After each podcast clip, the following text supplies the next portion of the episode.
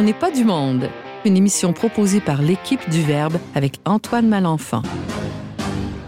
Cette semaine, à l'émission Valérie Laflamme, Caron fait le point sur la question des sectes, rien de moins. François Miville-Deschênes nous fait découvrir quelques missionnaires un peu extrêmes sur les bords. Et finalement, Frédéric Franqueur décortique la nouvelle série Netflix, dis-je, qui fait bien jaser, Le Messie. Bref, on n'est pas du monde.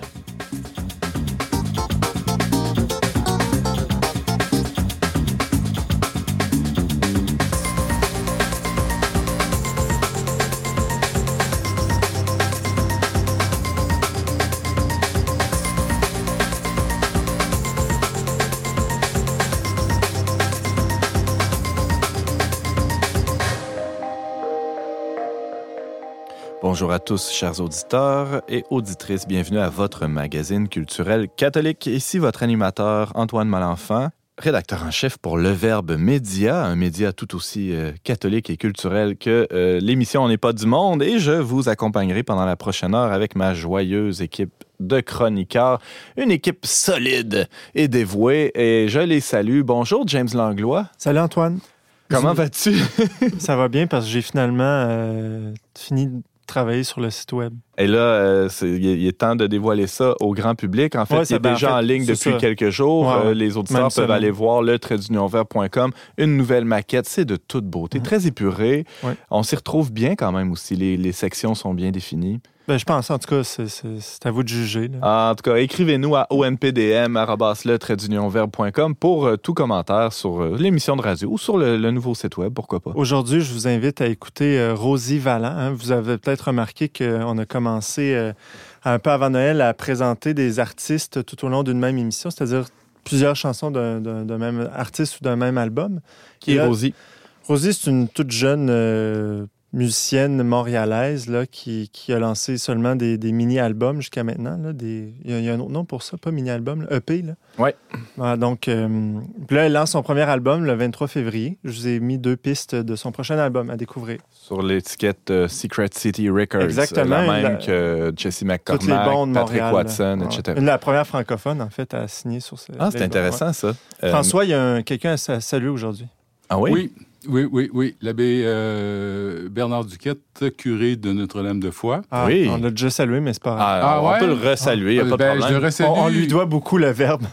C'est un, fidèle auditeur et il m'a surtout dit que ma voix, qu'à la radio, ma voix semblait aussi jeune que les vôtres. Alors, c'est pour ça que je le salue. Bon, ben, c'est beau. C'est vrai que tu as, une belle voix jeune et vive. Bonjour, François beaucoup. Je Miville-Deschênes. courais pas après le compliment. là. Non, non, mais on peut t'en lancer quelques-uns quand même. Hein? C'est c'est permis. Tu nous parles de quelqu'un qui ne mérite pas tant de compliments que ça euh, aujourd'hui. là. Euh, Un, un- ça un zo- dépend. un- un drôle de zozo. Ouais, ben, fou de Dieu, si on veut, mais euh, bon, ça dépend de quel côté on l'approche.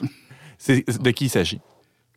C'est- Je commence? Ah, non, mais tu. Mets-nous juste l'eau à la bouche. là. John Cho, OK? euh, missionnaire pentecôtiste américain qui a été tué euh, carrément dans le cadre de sa mission euh, il y a maintenant un an et demi à peu près. Alors, il y aura toute Fin une 2018. réflexion dans ta Oui. chronique sur, sur l'héroïsme et euh, sur la, des fois la, la limite entre Je la compare ça au sport extrême. Ah ouais, ok, intéressant. Euh, merci François. On reçoit aussi Valérie Laflamme Caron à l'émission. Bonjour Valérie. Bonjour Antoine.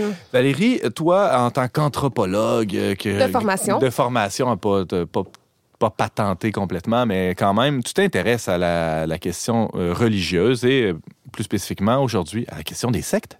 Oui, c'est un sujet euh, croustillant et inépuisable euh, s'il en est un et dans- encore d'actualité. Ouais, c'est ça. On a vu des trucs passer dans les journaux dernièrement. Euh, très hâte de t'entendre, James. Surtout que maintenant, elle est maître en sciences des religions. En non? théologie. En théologie, voilà. Ah ah! Euh, Frédéric Francoeur, bonjour. Bonjour Antoine. Frédéric, toi, tu, euh, tu ne t'occupes que très peu de tes enfants euh, pour euh, passer beaucoup de temps à, à écouter des séries Netflix. Pour nous en parler, on n'est pas du monde. On salue tes enfants, d'ailleurs. Bonjour, les enfants. Oui, ça va. Ils sont dans un à- oui, c'est ça, attachés dans un garde-robe. euh, 10 grosses heures de ma vie pour écouter cette série qui est Le Messie sur Netflix. J'avais des grosses attentes qui ont été vraiment euh, tirées à terre. Dégonflés. Oui. bon, ben, on prendra des notes pour euh, ne pas écouter cette Oui, série. Merci beaucoup, Frédéric. À tantôt. À tantôt.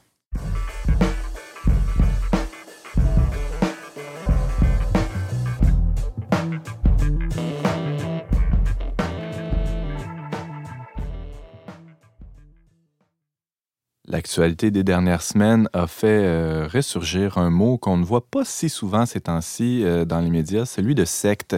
Euh, il y a des mouvements, des groupes disons, dans, dans, de filiation charismatique qui ont été euh, accusés d'être des sectes, ni plus ni moins. On pense entre autres au film Les Éblouis euh, en France qui, qui, a fait couler beaucoup d'encre pour discuter de, de la question, peut-être pour démêler certains trucs et définir des termes. Hein, quoi de mieux qu'une une jeune femme euh, brillante formée en anthropologie pour nous en parler, Valérie Laflamme-Caron. Salut! Salut! Les sectes, Qu'est-ce que c'est que c'est?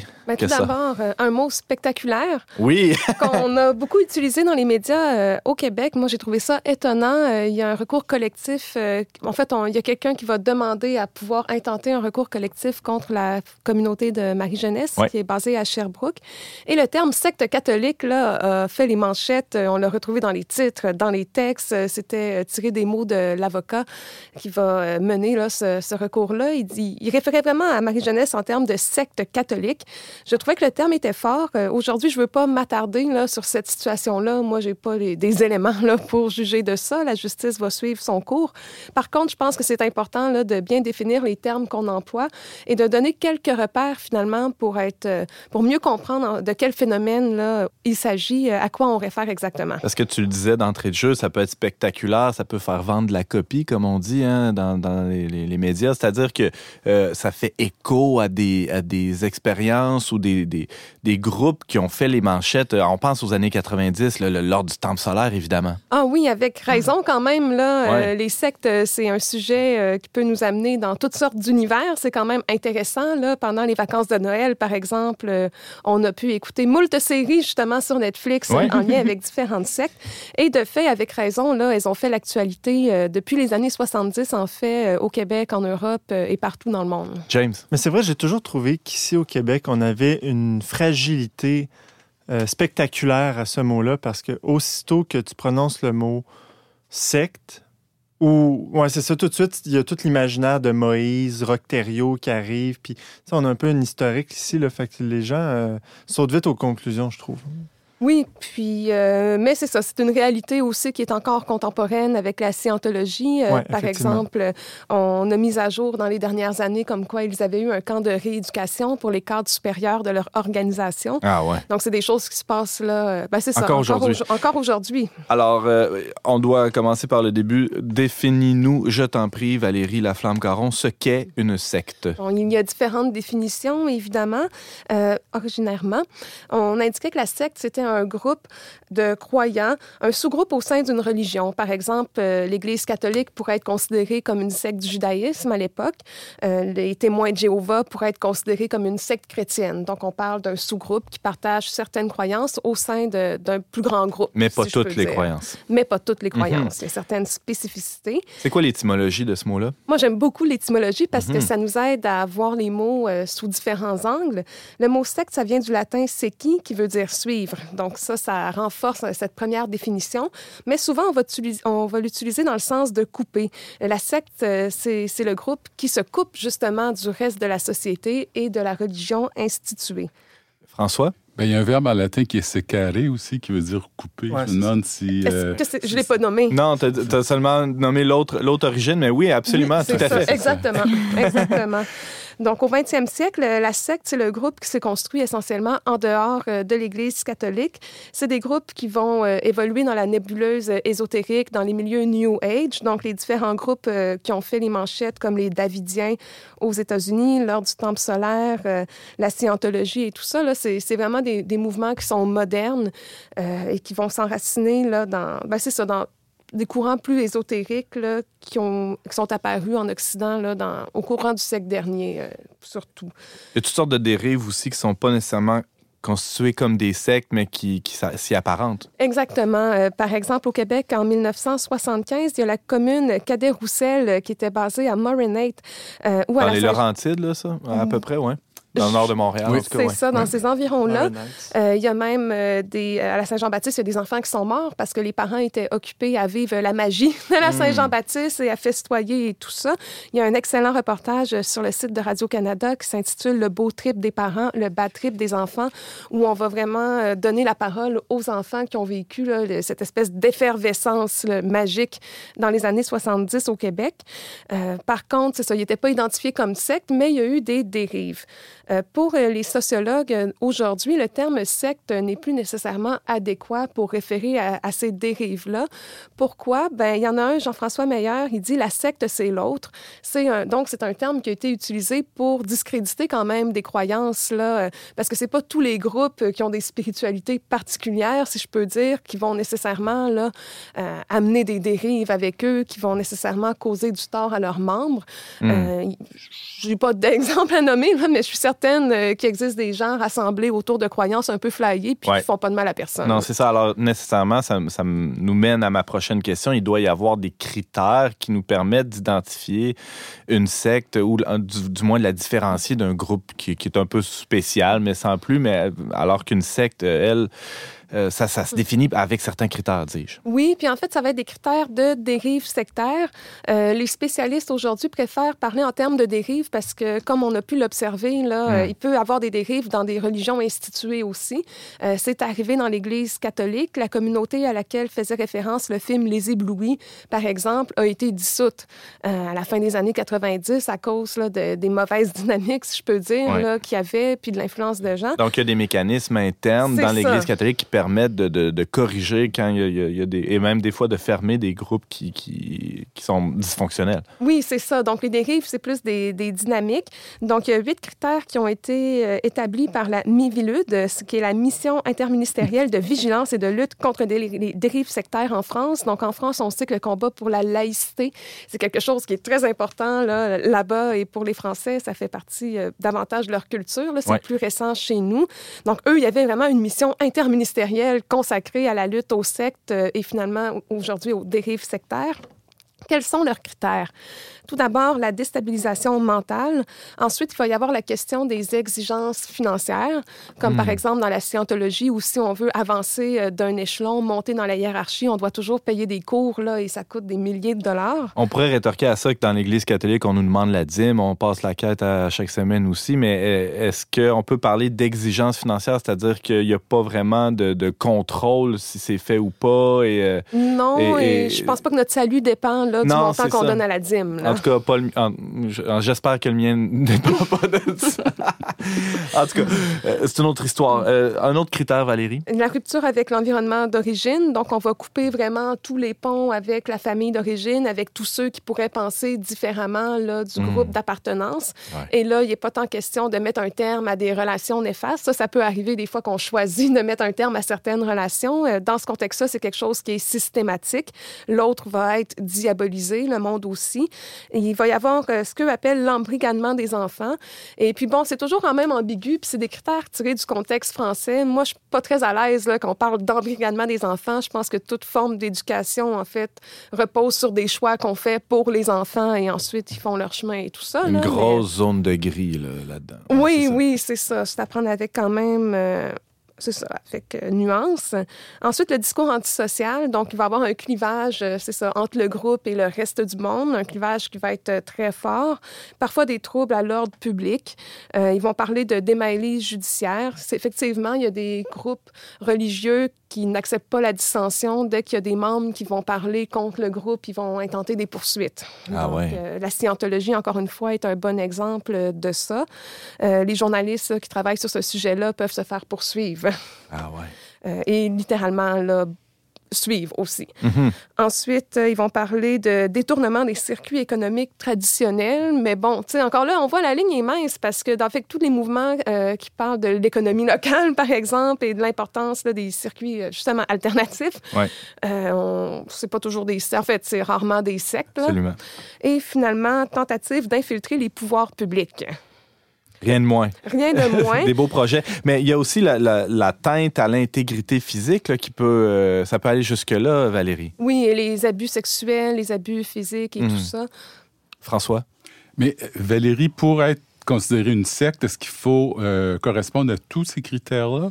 Moi, je pense aux États-Unis à des, des preachers qui, sont, qui ont fait leur propre église dans un cadre évangélique ou pentecôtiste. Au Brésil aussi. C'est, ouais. Est-ce qu'on... Mais ils sont chrétiens, puis ils sont reconnus par je sais pas qui, enfin, par leurs fidèles? Ouais, ben, il n'y a pas d'autorité qui les reconnaisse.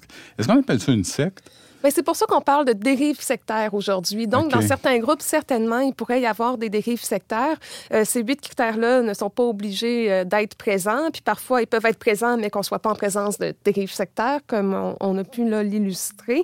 Euh, ce qui est intéressant aussi, c'est le secteur du développement personnel qui passe beaucoup par les médias sociaux aujourd'hui, avec des influenceurs, avec des espèces de gourous du bien-être et de la bonne hygiène, de la bonne santé. Gwyneth Paltrow, là, qui vient de lancer son truc, le Goop, là, où c'est toute un, une ambiance il y a de la pseudo-médecine là-dedans. C'est toute une espèce d'amalgame là, où euh, on, fait justement de la croissance personnelle, une espèce de, de, religion, hein, quelque chose comme ça. Oui, puis euh, ça, c'est un exemple plus de la culture pop, mais euh, dans l'univers d'Internet merveilleux, il y a plusieurs niches. Hein, puis là, j'ai pas de nom qui me vient en tête, là, mais j'en ai vu passer beaucoup dans mes lectures, qui vont, des gens qui vont rassembler autour d'eux des communautés virtuelles importantes, qui vont payer des sommes assez faramineuses pour participer à des retraites de croissance croissance personnelle, justement.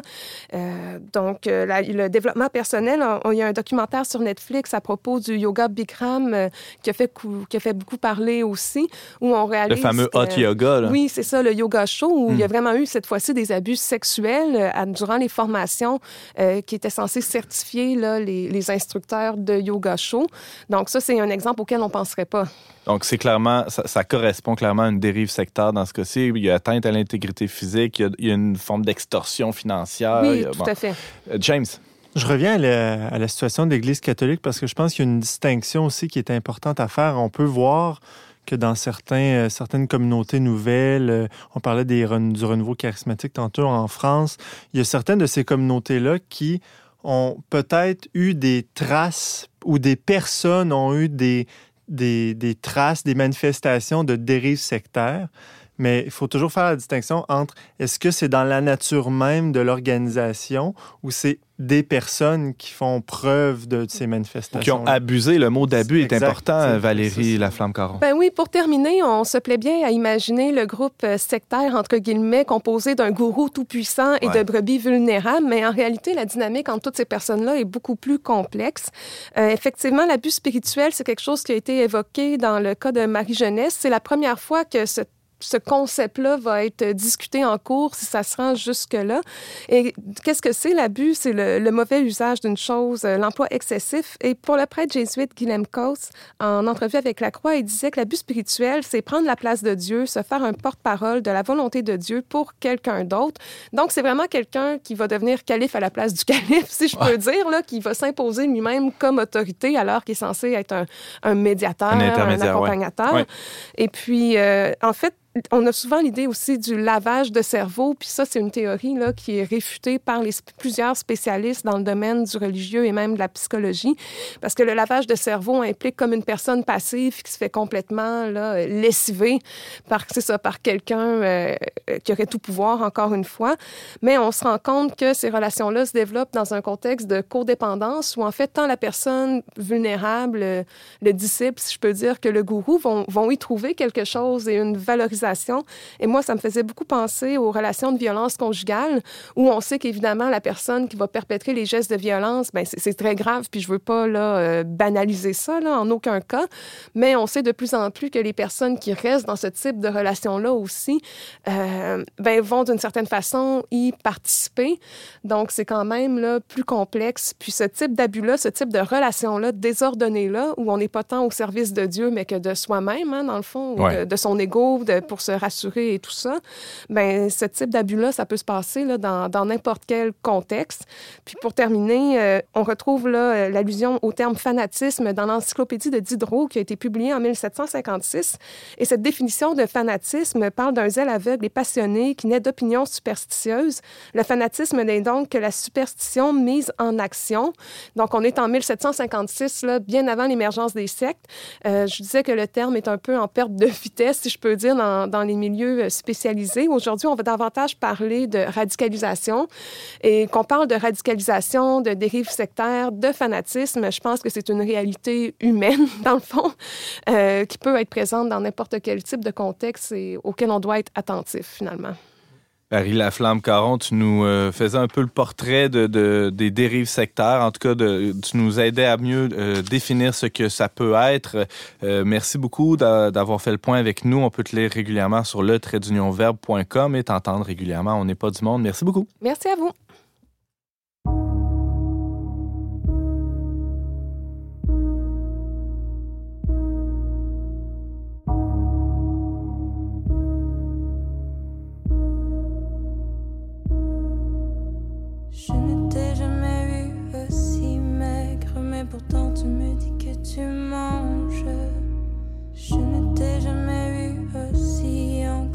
Pourtant elle te remplit le cœur. Je ne t'ai jamais vu aussi perdu, mais pourtant tu y arrives. Je ne te reconnais plus.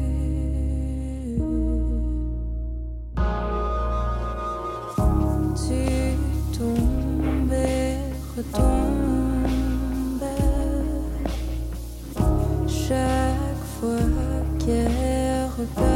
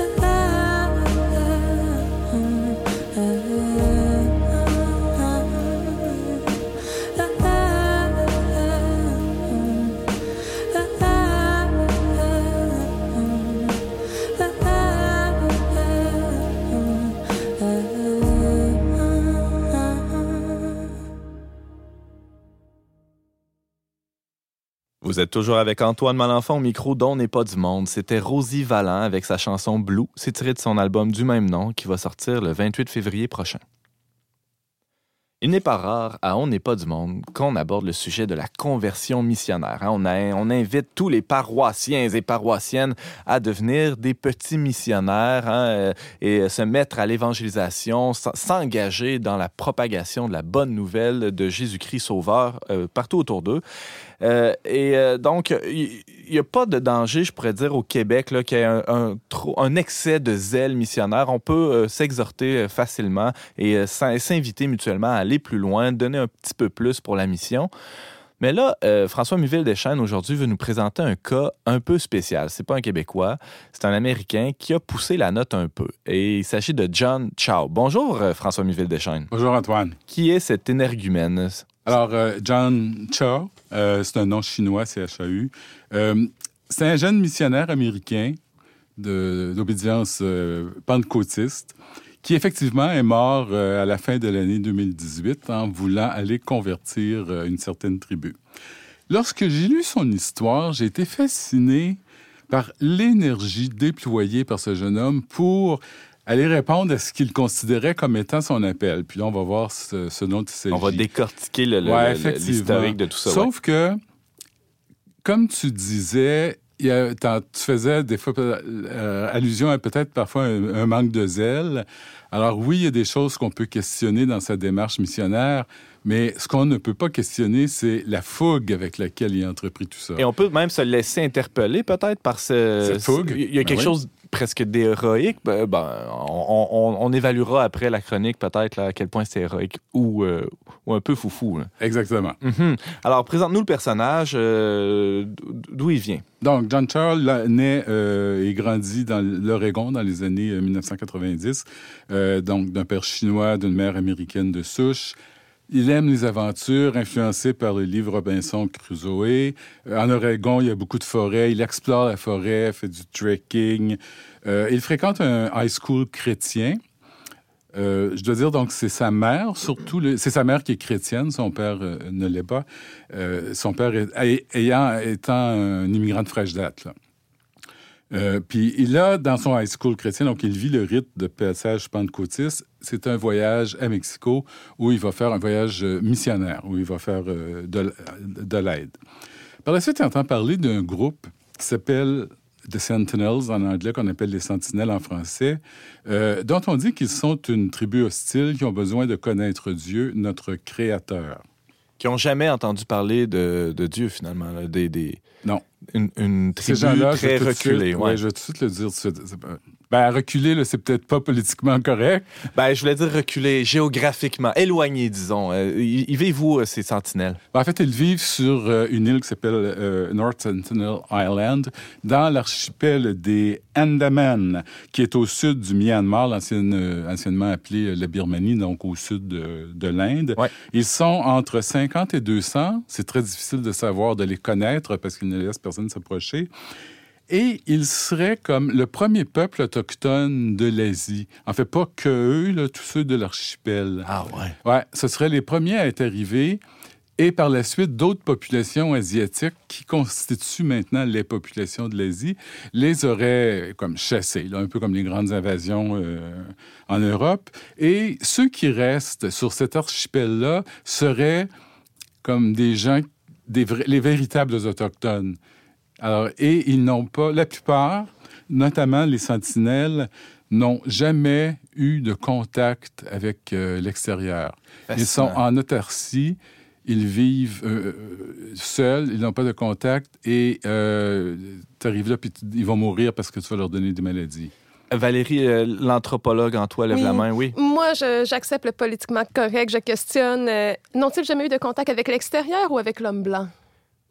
Avec l'extérieur. Non, non, Ah avec oui. l'extérieur. Ah ouais, donc Y même... compris euh, les gens de la Birmanie. Ouais, c'est ça. C'est c'est une bonne question. Ouais, effectivement. Mais quand tu, tu parlais de sentinelle, c'est quoi ça? C'est le, parce nom- que- c'est le nom du groupe. Ouais, c'est Ah, ok, ça. En anglais, c'est The Sentinels, Ah. parce qu'ils sont sur North and Sentinels Island. Mais on ne sait pas si eux s'appellent comme ça. Ben, eux se nomment pas comme ça, Non, non, c'est c'est sûr. Mais on sait pas comme, comment ils se nomment, on comprend pas leur langage. Fascinant. OK. Alors, on re- revient à. Alors, John Cho a senti John Cho, un ouais. appel parce que, euh, bon, fréquentant le Oral Roberts University en Oklahoma, spécialisé dans les, euh, qu'on appelle l'Université de Dieu, qui se spécialise dans des stratégies sur les façons d'évangéliser Hmm. euh, en travaillant à l'intérieur de la culture. Alors là, il se sent, puis en ayant entendu parler de cette peuplade, il se sent un appel. Alors, c'est son appel. Mm. On pourrait dire c'est sectaire, c'est sectaire individuellement, mais c'est le sien et le il ne partage pas. C'est lui qui veut vivre cette chose-là. Alors là, il faut commencer à voir comment je peux faire le lien avec les sports extrêmes. non, mais c'est vrai. Euh, bon, alors, cela dit, ce qu'il apprend quand même, c'est euh, cette façon de travailler de l'intérieur, c'est d'apprendre la langue, se mêler discrètement aux peuplades que l'on veut évangéliser. Jusque-là, on n'a pas beaucoup de différence avec les Saint-Martyrs canadiens, les Jésuites, les Récollets qui sont non. venus ici. Et le message de l'Église catholique, même le message du pape euh, actuel, là, nous, qui- nous invite à ça. qui nous invite à ça. Donc, à prêcher par l'exemple, puis après ça, répondre aux questions quand on nous demande pourquoi on agit ainsi. Mhm. Bon, alors voilà, ça c'est ce qu'il est censé faire. Euh, alors, dans sa- la poursuite de cette mission-là, il fait différentes choses. Euh, il va deux fois en Amérique du Sud où euh, il va coacher des enfants au soccer, au foot, où est-ce que parce que c'est par les pentecôtistes, c'est euh, valorisé d'aller faire du missionnariat. Euh, dans la vie de tous les jours, c'est quelqu'un qui parle de Jésus euh, sans fin euh, et il prend le vœu de chasteté, donc de ne pas avoir d'activité sexuelle avant le mariage. Euh, il va même en Irak, euh, dans des camps. Donc, euh, vraiment, il se, il se garde en forme. Il explore encore la, la forêt de l'Oregon. Il n'arrête pas. C'est quelqu'un d'assez craqué. Mais là, revenons, Ouais. euh, euh, on se promène comme ça entre la, la vie de John. Chow et les sentinelles là, qui habitent euh, au, au- Oui. au sud de la Birmanie. On- ces deux univers-là vont se rencontrer bientôt. En 2018, Mais avant, il y avait déjà eu des tentatives d'approche de cette île-là, euh, François Miville-Deschênes. Oui, il y en a eu dès la fin du euh, 19e siècle, lorsqu'on s'est mis à faire, euh, à essayer de découvrir. Il y a eu des grandes expéditions, justement, en d'ethnologues, en d'anthropologues en, en Afrique, Papouasie, en Afrique. Sud, oui. Effectivement. Bon. Alors, en 60, euh, mais plus tard, là, en 67, il y a un anthropologue birman euh, qui commence à déposer, à essayer de les, les, les- les amadouer. Il leur dépose des cadeaux. Euh, D'autres anthropologues en 74 arrivent, mais se font retourner. En 88, là, toujours une anthropologue, mais là, c'est une femme. Elle arrive, elle prend la même tactique. Elle arrive dans un canot, leur dépose des cadeaux qui flottent dans l'eau ou sur le bord de la plage. Et là, ils aiment ça, ils le prennent. Est-ce que c'était parce que c'était une femme? On ne sait pas, parce qu'on ne peut pas avoir de réel contact avec eux. Mais là, ça allait bien. Euh, en 91, tu sais, ça continue encore, mais tout à coup, hop, le vent, le vent tourne et ils redeviennent hostiles à ces tentatives euh, de, de D'approche, ouais. de- d'établir des ponts. Et finalement, le gouvernement interdit d'aller. Ah oui, OK, c'est Ouais, allé jusque-là. Euh, Oui. Frédéric. Est-ce que c'est vrai qu'il y a eu des, euh, des meurtres par rapport à ça, ou- vis-à-vis les gens qui essayaient de les approcher, ou c'était seulement des refus de les voir? Non, c'est ça. Et le, le- le- le missionnaire dont je parle, John Choi, est, Oui, a mais été avant tué. ça, oui. Oui, oui, oui. En 2006, euh, deux pêcheurs indiens qu'on suppose là, sous l'effet d'une substance euh, quelconque auraient dérivé vers leur rivage et ont été retrouvés euh, morts, assassinés. Là, si En ce qui concerne Ouais. les anthropologues, c'était seulement des refus, par exemple, de les voir. ça? parce que les anthropologues euh, savaient se Savaient, retirer rester à loin, temps, là. ok, Ouais, parfait. c'est intéressant. Et là arrive euh, Monsieur, Monsieur Charles qui, euh, qui tente une approche euh, avec l'intention de, de- de- Oui. de les évangéliser. Alors, donc, euh, 2017-2018, il s'en va dans ce coin-là de, de la planète, essaie de les approcher, euh, rentre en contact avec les autres gens qui, eux, ne sont pas réfractaires à la civilisation occidentale ou asiatique contemporaine, donc des gens de l'archipel, pour essayer de connaître. Ah, OK. Euh, OK, non, non, oui, il se prépare, là, puis il est là plusieurs fois, puis il va quatre fois euh, en voyage exploratoire, euh, il se fait des contacts, il se fait des liens, il faut dire que... C'était pas improvisé, son affaire. Non, non, non, non, c'est là, là, quand je vois Ben la ouais. fougue et l'énergie qu'il a mise.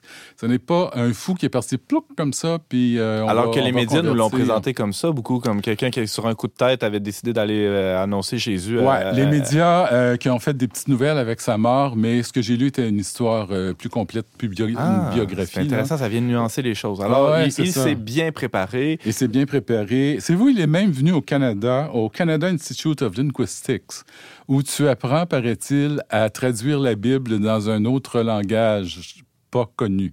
Ah ouais. inconnu. Euh, bon, alors il suit différents programmes. Euh, donc, c'est ça. Il y a un archipel, se fait des contacts. Euh, donc, mais à l'automne 2018, là, là, c'est le moment, c'est le temps. Ouais. Il arrive. Le jour J. Euh, dans la capitale de l'archipel, il y a kayak, médicaments, des provisions, enfin, tout ce qu'il faut. Il s'enferme pendant 11 jours pour se débarrasser de toute toxine pour pas contaminer les, euh, les sentinelles. Il soudoie, si on peut dire, c'est qu'il paie. Soudoie parce qu'on n'a pas le droit de s'approcher. oui, hein, oui, là, on se rappelle là, que le, gouvernement ne voulait pas. Oui. Alors, euh, il soudoie des pêcheurs euh, d'une autre île. Là, Dans- leur donne 350 à des gens qui, d'habitude, vivent avec euh, 5 par jour. là. Mhm. Euh, pour euh, pouvoir euh, les amener. Alors, il y va une première fois Et là, il y a une, euh, un refus agressif de la part euh, des sentinelles, mais ça reste verbal. Et alors, lui est dans le bateau et euh, les autres sont sur leur rivage. Cependant, on voit là la, la- la dé- la petite dérive, c'est que on a tout vu que ce qu'il est supposé faire, s'intégrer à la culture, tout ça. Ben ouais. Mais déjà, premier contact, il leur crie en anglais, bien sûr. Mon nom est John, je vous aime et Jésus vous aime. Bon, jusque-là, pas si pire. Il m'a autorisé à venir vers vous. Et là, il leur jette un cadeau qui est un morceau de, de thon.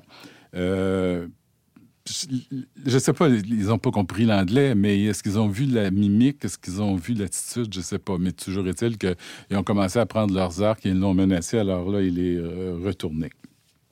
Autre tentative, euh, il, essaie de... C'est la même chose, là, il se fait injurier. Mais peu à peu, euh, il se- les, les sentinelles s'amadouent. Euh, Il pour en fait combien de, de tentatives comme il ça? en a fait François? quatre. Quatre Alors, pour se tentatives. rapprocher d'eux-mêmes, même, ils se, ils se déveillent, ils restent juste en, en, en caleçon pour, euh, parce que les autres sont nus. Là, hein. Ouais. Fait que pour pas avoir de l'air de, de- pour briser la distance le plus possible. Oui, oui, oui. Il n'y a rien de mieux que de se déshabiller pour briser la distance. Non, mais Ben, c'est vrai. quand tu t'adresses à Absolument. des gens qui sont tout nus. Absolument. Non, non, je rigole, mais c'est très sérieux comme commentaire. Alors, euh, il, se- il se- il débarque et là, il commence à prêcher la Bible. Il avait apporté un exemplaire de la Bible imperméable. là, donc, Ouais, ouais, euh, et il commence Dans un beau ziploc, ouais. non, mais en matière imperméable. Ah. Bon. Euh, alors là, les gens, il y a comme un flottement. Alors, les, les sentinelles s'approchent, ne savent pas trop. Mais là, il y en a un qui repousse son kayak. Et euh, là, il, il doit s'en aller. Il doit nager un mille pour euh, retrouver les pêcheurs qui l'avaient Ah ouais, amené. Euh, et là, il se pose des questions. Il se demande qu'est-ce que je fais. Est-ce que je retourne euh, chez nous? Puis voilà, c'est fait. Mais lui, ce qu'il veut, la mesure de son succès, c'est la capacité à obéir. Donc, l'action. Ce n'est pas l'évangélisation comme telle. Ce n'est pas est-ce que je vais les évangéliser, c'est j'ai reçu un appel Est-ce que j'y réponds et est-ce que j'y réponds. jusqu'au bout? Et ce type d'appel-là, qui était à l'opposé de celui de Sainte-Thérèse de Lisieux, par exemple, ça demande une action concrète. Ouais. Et tu es à l'autre bout du monde avec des gens qui parlent pas ta langue puis qui ont quasiment jamais vu ta race. Et bon, voilà.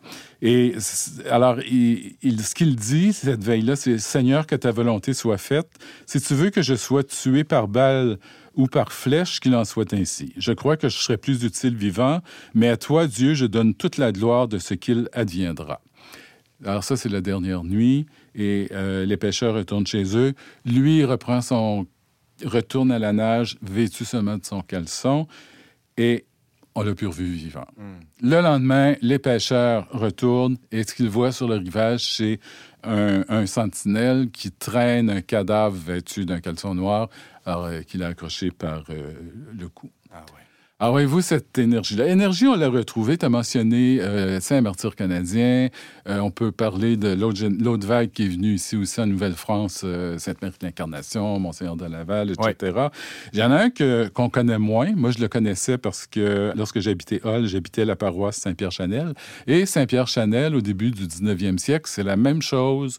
Jeune homme à 33 ans, il est déjà il est prêtre et il, il euh, donne son nom pour pouvoir aller euh, faire du missionnariat, être missionnaire en Océanie, donc qui se développait à ce moment-là sur l'île de Futura. Alors, c'était, lui, il est débarqué avec des compagnons. Ils ont été euh, relativement bien accueillis par le roi. Euh, il baptise des enfants mourants, alors essaye de se mêler, tout ça. Et ça porte fruit, leur action. Le roi, voyant ça, décide que non. Alors euh, là, c'est les exclut du village. Eux vivent euh, dans une paillote euh, dans la plus stricte pauvreté. Et finalement, ils sont tués. Hmm. Ils sont tués par le, le gendre du roi. C'est quoi la différence entre, entre l'histoire de Saint-Pierre-Chanel puis l'histoire de John Shaw que tu viens de nous, nous, nous Les raconter? deux ont, ont cette volonté d'aller au bout du monde, là où personne n'est allé, mettre leur vie en danger. Pourquoi? Et c'est là que je suis allé voir euh, qu'est-ce qui pousse les gens à faire des sports extrêmes, ça, donc de se mettre dans des situations euh, extrêmes comme ça. Alors, des dernières euh, de l'université de Queensland là, en, en Australie, euh, les dernières recherches nous disent qu'en général, ce ne sont pas des gens irresponsables. Au contraire, ils sont très bien préparés.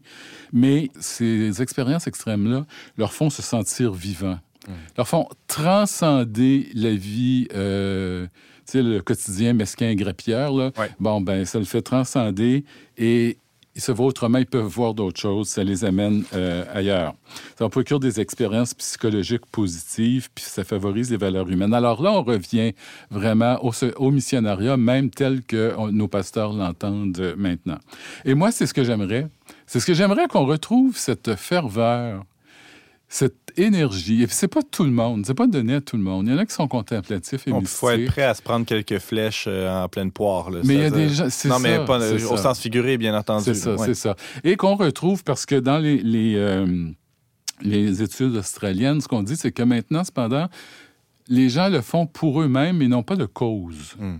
Alors, la cause, là, c'est ça que j'aimerais aussi, c'est qu'on reprenne la cause du message du Christ et qu'on on le en respectant bon, les façons de faire euh, qu'il faut respecter, que l'on mette cette fougue et cette énergie-là. Peut-être que Sans prosélytisme, sans, colonialisme non plus. Ouais, ça. sans, colonialisme, sans justement se passer comme euh, le blanc qui vient. euh, Ouais, bon, ouais, tout ouais. ça. Et euh, même si c'est fait à l'interne aussi, là, faut Absolument. voir, là, ça peut être blanc versus, euh, versus blanc ou noir versus noir, etc. voilà.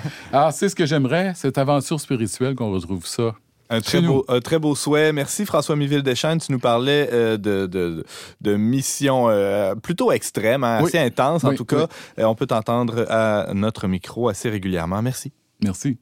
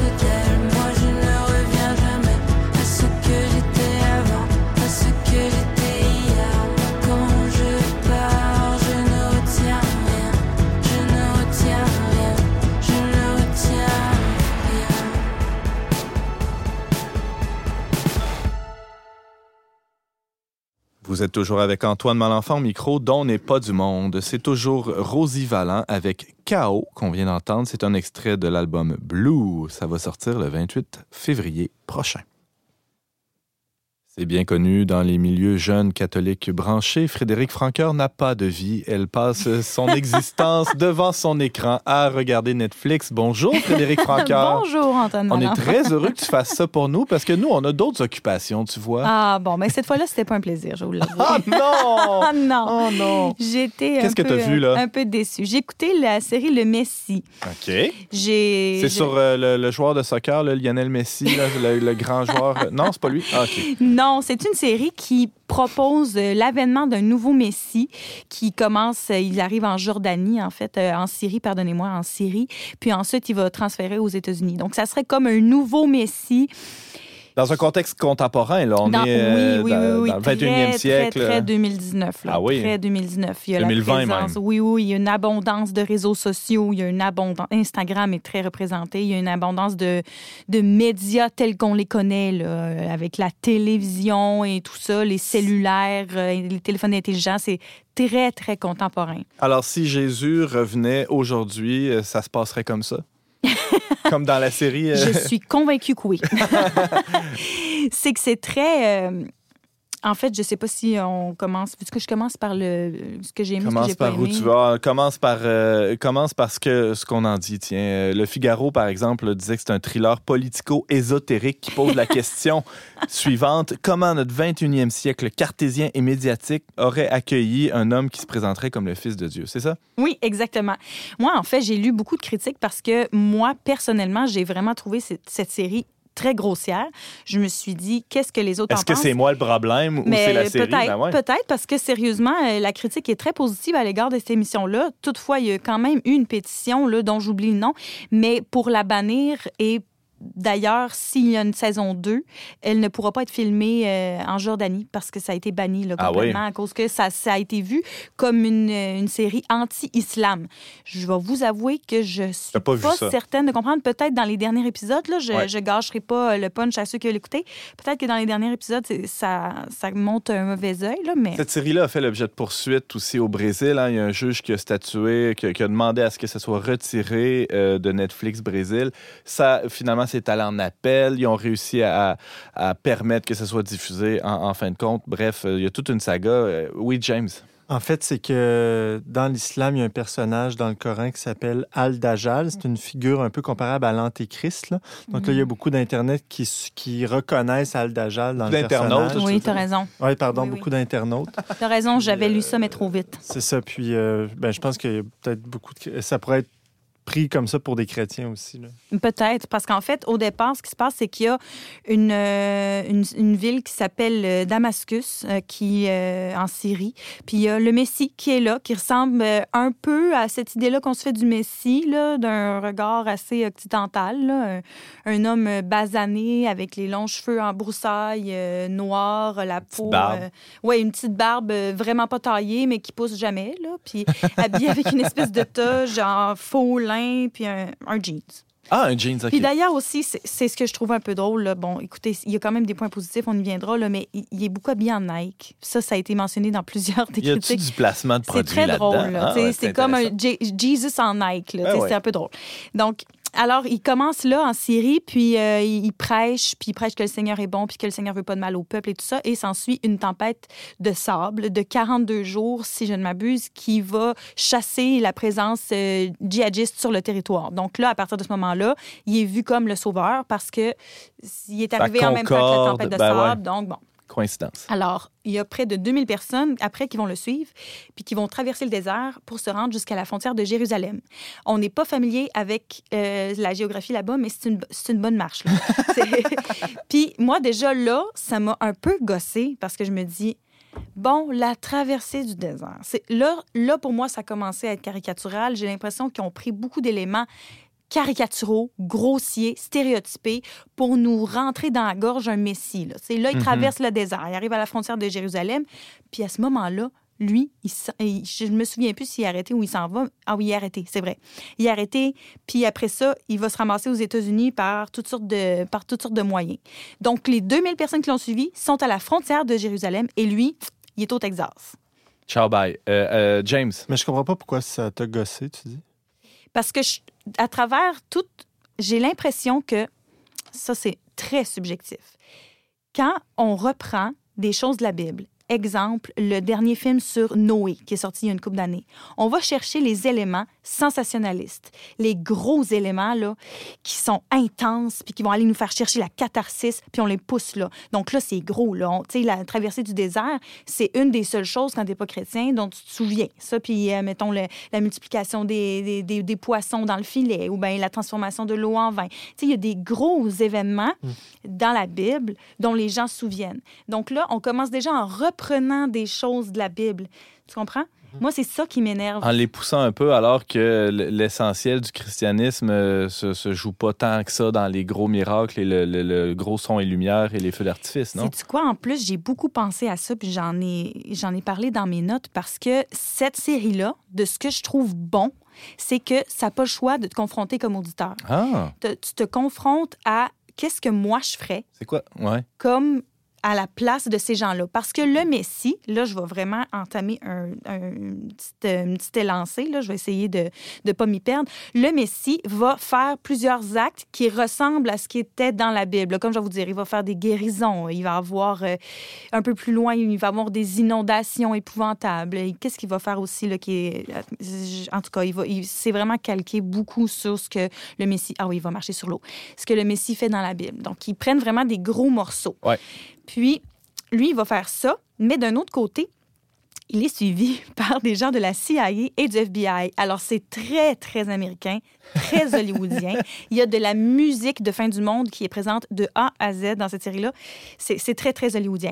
Donc, on a d'un côté lui qui aussi voit un peu dans les gens. Il rencontre des gens qu'il n'a jamais vus Il y a auparavant. des pouvoirs surnaturels. là, Un dans- peu, parce qu'il voit dans leur vie Ouais. à ces gens-là, puis il leur donne, il leur dit des petites choses que les gens, ils sont frappés, puis ils font comme, OK, pour- pourquoi tu me parles de ça? C'est comme ma faiblesse, c'est comme mon point sensible, puis il n'y a aucune manière que tu saches ça. Donc, d'un côté, on voit un homme qui pourrait vraiment être un messie, vraiment quelqu'un qui annonce le Christ, parce que lui, en tant que personnage, je trouve pas qu'il est il pourrait, là, ça pourrait, ça pourrait être légitime, là. Il pourrait euh, annoncer le Christ, là. Ça pourrait être une bonne figure. Mais c'est juste tout ce qui entoure qui, est- qui vient comme, qui vient Grossier, comme ouais. grossir ça, oui, Mhm. euh, vraiment, là. Puis d'un autre côté, la CIA et le FBI font des découvertes sur lui. Par exemple, l'oncle qui l'a recueilli, lui et son frère, quand ils étaient plus jeunes, était un prestidigitateur, un illusionniste, qui Mm. leur a tout montré. Mm. Euh, aussi, lui, euh, le Messie, aurait été incarcéré dans un, un hôpital psychiatrique pendant plusieurs années. Puis dans le rapport, c'est dit qu'il se prenait pour le Messie. Puis quelqu'un a même écrit dans ce rapport-là que c'était un homme très intelligent. Donc là où je veux en venir, c'est qu'on a deux côtés encore. La foi, les gens qui le croient en le voyant, et la raison, entre guillemets, les preuves plus concrètes conspirationnistes que le FBI et la CIA amènent. Puis ça, c'est présenté à travers plusieurs personnages. Donc, tu es toujours dans une tension. Est-ce que c'est vrai? Est-ce que c'est pas vrai? Est-ce qu'il est fou? Est-ce qu'il est pas fou? Ça m'amène donc à ce que je disais au départ. En tant qu'auditeur, ça nous Ça fait nous pencher. Ouais. Qu'est-ce que je ferais moi? C'est quoi, sur quoi je m'appuierais? Quelles seraient les preuves que je croirais? Puis en tant que chrétien, je dirais même plus aujourd'hui, tu sais, qu'est-ce que, qu'est-ce que moi je peux faire comme chrétien face à, face à ce genre de choses-là? Moi, dans ma vie, là, comment je pourrais ramener ça à ma vie de chrétien? Est-ce que c'est vrai que je me, c'est que je crois à- aux preuves que le Christ a mis dans ma vie ou je me fie plus sur la raison, entre guillemets? Mais ça, on n'a pas besoin de voir la série pour se poser ces questions-là, mais puisque ben, tant qu'à l'avoir écouté, tu Oui, te, tu sers de ça. François Miville Deschênes. Ça me fait penser à deux choses. Alors, d'une part, l'Évangile selon Pilate d'Emmanuel Schmitt et à Jésus de Montréal. Non, j'ai jamais vu ça. Jésus de Montréal? Non. Ben alors voilà, c'est à peu près la même chose. C'est transposé à Montréal. Alors tu vois euh, ce, ce- ce jeune homme qui représente le c'est cette même métaphore, si tu veux, c'est le même concept. Et il est dans le métro, puis il fait des choses que le Christ a faites, mais... euh, et, euh, mais d'une façon moins hollywoodienne, bien sûr, c'est un film québécois avec moins de budget, surtout que euh, je sais pas, 40, 30 ou 40 ans que c'est sorti. C'est un film de Denis Arcand. Dans ses débuts, veux-je dire. Ah, mais en fait, ce qu'on disait, c'est que c'est sûr qu'on n'a pas besoin d'écouter ça pour se poser la question, mais je pense que il faut être quand même un, un chrétien euh, assez assez pratiquant là, pour se pencher sur ces questions-là. Alors que l'auditeur peut lui-même faire Oh, qu'est-ce que je ferais s'il y avait. Ah ouais, OK. C'est- assez clair. Là. Donc, c'est une, une bonne série pour ça. L'acteur principal, comme j'en parlais, est assez, est assez bien. Les personnages palestiniens sont très intéressants aussi parce que ben, parmi les 2000 fidèles qui le suivent jusqu'à Jérusalem, le Messie, il y a un, un personnage qui s'appelle Djibril qui est, qui est bien joué. C'est très, très juste dans cette section-là du monde. Ce qui est, ce qui est plus euh, grossier, là, stéréotypé, c'est vraiment le côté américain d'abord. Il commence au Texas, puis il y a les personnages typiques, là. la CIA, la femme euh, très, très fermée, cœur dur, qui a un cancer, euh, le gros bras du, euh, du FBI, euh, c'est ça. Tout le monde est là. James, Euh, moi, je ne l'ai pas vu, mais d'après ce que tu disais un peu précédemment, j'ai l'impression que la série euh, cherche à véhiculer une conception fidéiste de la foi. C'est-à-dire que la foi ne s'appuie pas et, et- ne s'appuie pas et n'a pas besoin de, de l'intelligence humaine. Donc, c'est comme si, supposons qu'il y avait des, des preuves qui allaient dans le sens contraire, c'est comme si la raison et la foi s'opposaient dans ce que tu me dis, alors que dans la conception catholique, euh, il y a une union de, de l'acte de foi puis de l'acte d'intelligence, alors que... Est-ce que, est-ce que tu comprends ce que je veux dire? Oui, oui, oui, je comprends ce que tu veux dire. Mais ce qui est bien aussi, c'est que ce que tu dis est retrouvé un peu aussi dans l'émission à travers un personnage du FBI, justement, qui, lui, travaille un peu, il surveille le Messie et tout. Puis à un moment donné, euh, quelqu'un est payé pour euh, essayer de soudoyer le Messie pour avoir euh, de la sexualité avec lui. Puis lui va voir dans cette personne-là. Il va vraiment comme réussir à voir dans sa vie à elle et tout ça. Tout de suite après, lui, parce que c'est tout ça, c'est filmé en caméra cachée, là, l'homme du FBI qui, est, qui suit le Messie depuis longtemps, tout de suite après avoir vu ça, lui, il pack sa valise puis il s'en va. Parce que lui, il y a les preuves. Il y a les preuves tangibles derrière lui. Ça, il, a, il a expérimenté quelque chose de plus fort. Mais il a vu, puis il fait, ben moi, j'ai fini mon travail ici, là, Hmm. sais. Il s'en va. Donc, ça, j'ai trouvé que c'est quelque chose d'intéressant dans, Hmm. dans la série. C'est bien joué, tu le disais, le, le- l'acteur principal euh, joue, joue bien, les- c'est bien Oui, euh, c'est bien. C'est c'est- les acteurs, en général, c'est sont, sont- sont- c'est sûr qu'ils sont forts dans le sens où l'actrice principale est, est très, très bonne. là. C'est c'est simplement les, les personnages qui sont stéréotypés. là. Tu évoquais un peu plus tôt la possibilité qu'il y ait une deuxième saison. Est-ce qu'on sait Oui. déjà si c'est sur euh, si c'est en cours de production ou Moi, je ne sais pas tout à fait. C'est sûr Est-ce que, que la, la série fin- se termine sur une Oui. ouverture Oui, oui, Ah ça bon, se termine définitivement sur une ouverture. Donc, euh, On peut s'y attendre. je sais pas. François Miville Deschênes. Ben, ça se termine où, justement, dans, dans la vie de Jésus, si c'est euh, comme un parallèle, là? Ça se termine. euh, est J'essaie pas mort, de vous euh, le faut dire. fasse une J'essaie saison de vous le dire pour Sans pas le trop gâcher. Les... Ça se termine euh, Juste chronologiquement, là. chronologiquement? Ah, il, il est arrêté. Lui, il est arrêté par. euh, il, il se rend à, la à des donc. autorités. Oui, oui, oui. Il se rend, là. Ben oui, ça va prendre une deuxième saison. Il se rend euh, euh, aux autorités, puis euh, voilà. Euh, Frédéric Francard, tu nous parlais de la assez controversée série euh, Le Messie Oui. qui, euh, qui est diffusée présentement sur euh, le- le- la plateforme Netflix. Euh, ça fait pas mal jaser cette histoire-là. On peut t'entendre, euh, on peut t'entendre jaser toi à On n'est pas du monde. Merci beaucoup de Merci. nous avoir présenté euh, cette série.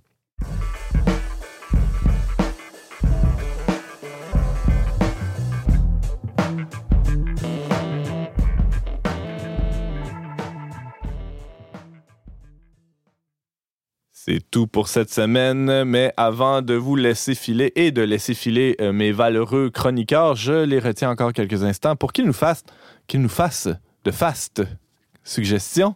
Allez-y donc. euh, tiens, commençons par Valérie. Moi, je vous recommande le roman Une éducation de Tara Westover, qui est un roman autobiographique sur, euh, en fait, son parcours, sa jeunesse euh, dans une famille de l'Idaho qui avait des croyances plutôt ésotériques. Son père travaillait dans la ferraille, sa mère était consacrée aux huiles essentielles. Euh, elle n'a pas été à l'école, mais a été admise à l'université et euh, finalement obtenu un doctorat en histoire euh, dans une prestigieuse université. Donc, elle raconte ce parcours-là de la montagne de l'Idaho jusqu'à dans les hautes sphères euh, académiques. Elle porte un regard euh, euh, sur, son, sur son éducation sans, sans amertume, hein, je pense. En tout cas, il y a une espèce d'équilibre dans, dans le traitement, de, dans le regard sur sa propre vie, non? Oui, ben ça pose beaucoup la question du rapport aux parents Hmm. quand cette relation-là a pu euh, être néfaste, mais Ouais. toujours euh, aimante quand même. Là. Ah, c'est intéressant. Donc, une éducation, euh, Oui. ça s'intitule par Tara. Westover. Merci, Valérie Laflamme-Caron. Une suggestion de notre chroniqueur François Miville-Deschênes. Et ça vient de quelqu'un qui n'est pas du tout contemplatif. euh, de Oh. Contrairement à toi, oui. Non, non, c'est moi. c'est moi. Vas-y. Alors, je le dis.